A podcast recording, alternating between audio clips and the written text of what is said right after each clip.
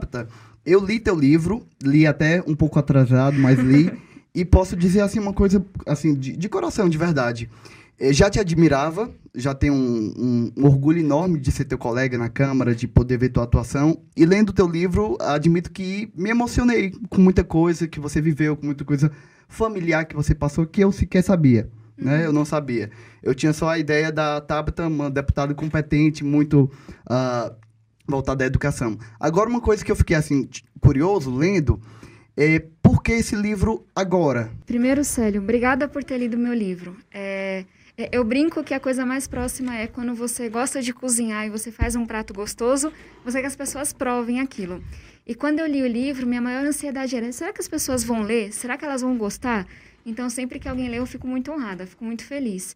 E acho que, enfim, o, o livro, no livro eu coloquei quem eu sou de verdade. Como a gente brinca, na física, na CPF. Então, tenho certeza que você me conhece muito melhor agora. E aí, um pouco do porquê do livro são duas razões.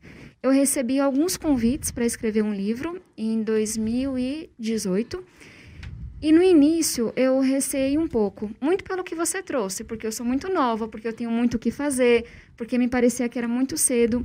Mas dois argumentos que, que eu até, enfim, conversei com a Companhia das Letras me convenceram.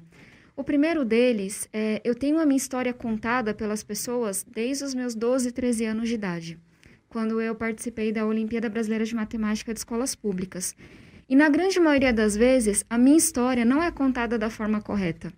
E aqui eu não estou dizendo que os dados são errados, não estou dizendo que as pessoas mentem. O que eu estou dizendo é que elas olham para minha história muitas vezes e tiram uma conclusão muito rápida e equivocada de quem quer consegue.